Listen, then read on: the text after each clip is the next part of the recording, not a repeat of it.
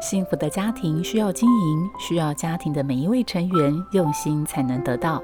在《幸福家庭练习曲》这个节目里，我们邀请不同名人主讲，针对幸福家庭提出真知灼见，以深入浅出的方式带给听众建立幸福家庭更多的帮助。如果你喜欢我们的节目，请帮我们分享给你的朋友，也别忘了按下订阅，避免错过之后精彩的内容。是凡事包容，凡事相信，凡事盼望。幸福家庭练习曲。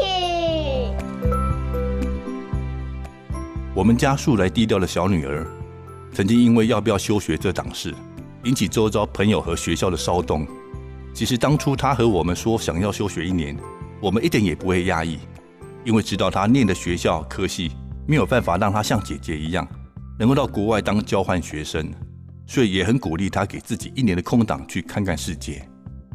我赞成的空档是要有企图心的挑战一些计划或者方案，借此学到一些学校课程之外的两大素养，一个是探索世界、培养自己的眼界，另一个是关怀社会的胸襟与行动力。有些朋友认为休学那不就会浪费掉一年的时间吗？但我却觉得。人生不是跑百米竞赛，比谁先跑到终点。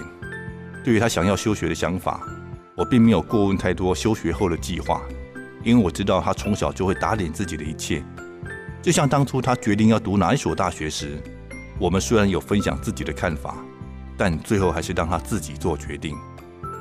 身为父母的我们，仍一如往常的陪伴他，把决定的权利完全的交给他，相信他最后做的选择。只要是思考过的，都会是最好的。因为只要有心，在人生中还会有无数学习的机会。和孩子聊聊梦想和工作，看看世界与未来，一起找到幸福的真谛。我是作家李伟文。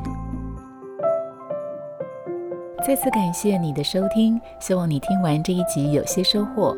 如果你有任何建议，或是听完有什么心得，欢迎你到 Apple Podcast 留言，并给我们五颗星好评。也邀请你把这个节目分享给身边的家人朋友，一起来听我们的节目。